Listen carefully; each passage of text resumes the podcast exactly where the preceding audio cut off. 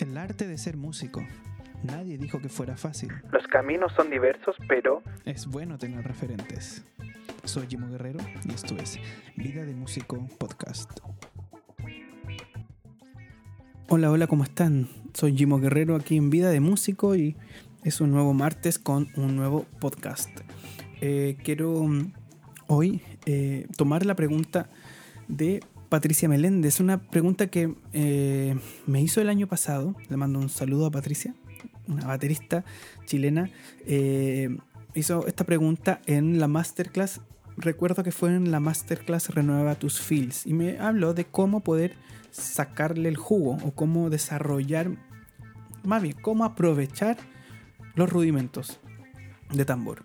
Ella puso el ejemplo del redoble de 6. ¿Cómo hacer que el redoble de 6 sea algo mucho más útil de lo que está haciendo? Así es como interpreto yo la pregunta. Así que gracias por esa pregunta. Ustedes saben que los rudimentos es uno de mis temas favoritos. Me encantan los rudimentos. Yo en esa masterclass dije que los rudimentos son pequeños pero poderosos patrones, las 4P, pequeños pero poderosos patrones, porque nos regalan tres cosas, muchas más, pero por lo menos tres cosas que todo baterista tiene que aprender. Y esas son las cosas que yo le quiero responder a Patricia, eh, nos pueden ayudar a aprovechar y a sacarle el jugo y a exprimir en cuanto a los rudimentos. ¿ya? Lo voy a hacer muy rápido, quizás alguno ya me ha escuchado esto, le puede servir para recordar. Lo primero que un rudimento nos regala y que debemos aprovechar es un sticking, una combinación de manos. Un sticking es para nosotros, por decirlo así, como una escala para un pianista.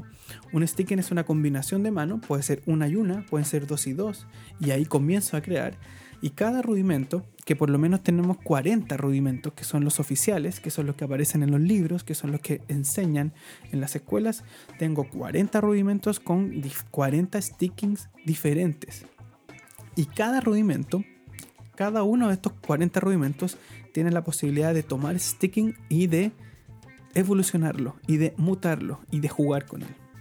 Como, por ejemplo, si yo tengo un golpe doble, derecha, derecha, izquierda, izquierda, tengo dos por mano.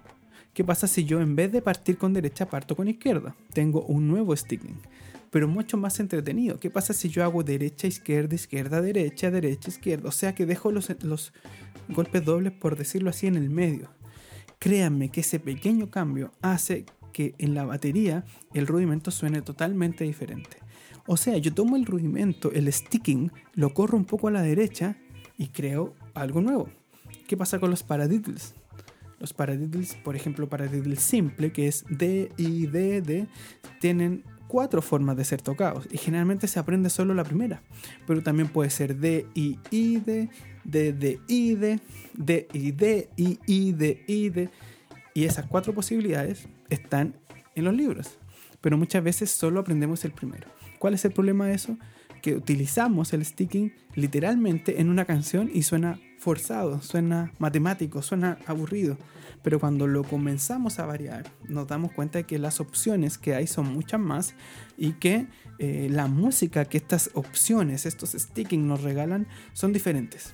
Las combinaciones que logramos hacer resultan mejor, resultan diferentes, más creativas. Así que cambia el sticking de lo que estás haciendo.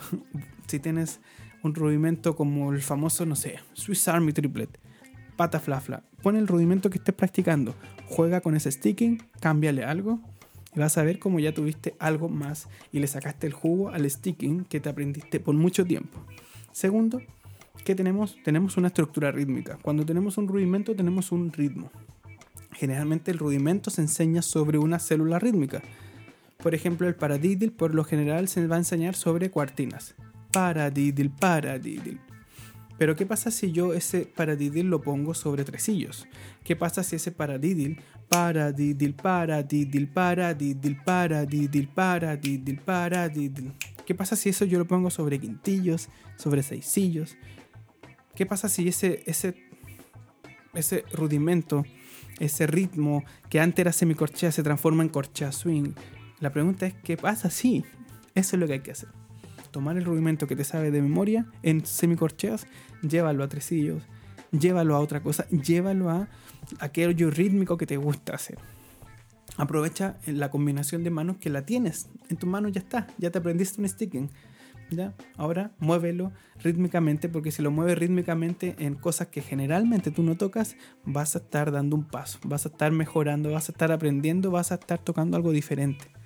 ¿ya? Vas a estar desarrollando tu estilo propio. Y tercero, ¿qué nos regalan los rudimentos? Una estructura de acentuación. La música sin acentuación no existe. La música sin expresión pueden ser solo notas, la acentuación o el juego dinámico es fundamental. Cuando uno estudia música, le, dicen mucho esto, dinámicas. Aprende a tocar despacio, aprende a tocar fuerte, aprende a tocar entre, medio, aprende a subir, aprende a bajar. Esa va a ser una de las grandes diferencias entre un músico profesional y un músico eh, amateur. El uso correcto de las dinámicas. Y los, los rudimentos tienen acentos para, dil, para, y se escriben, se escriben con un símbolo arriba.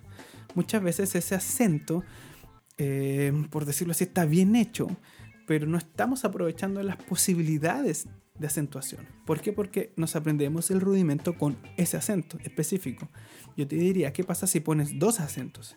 En vez de decir para, dil, dil, para, dil, Pone todos los acentos con la derecha pone todos los acentos a la izquierda, acentúa la última nota, para ti dil, para ti. Y créeme que el rudimento que era simple, aburrido por decirlo así, básico, se transforma en algo tremendo. Ritmo, estructura rítmica, sticking, la combinación de manos, acentuación, dinámica. Si tú juegas con esas tres cosas, no es necesario ni siquiera que te sepas los 40 rudimentos, puedes saberte menos. Simples dobles para diddles pero vas a tener un montón de material nuevo, diferente y vas a estar sacando el jugo a los rudimentos que tanto practicamos. Así que eso, te dejo invitada, Patricia, y a todos ustedes a darse ese trabajo de crear en base a lo que ya saben, en base a lo que ya tienen.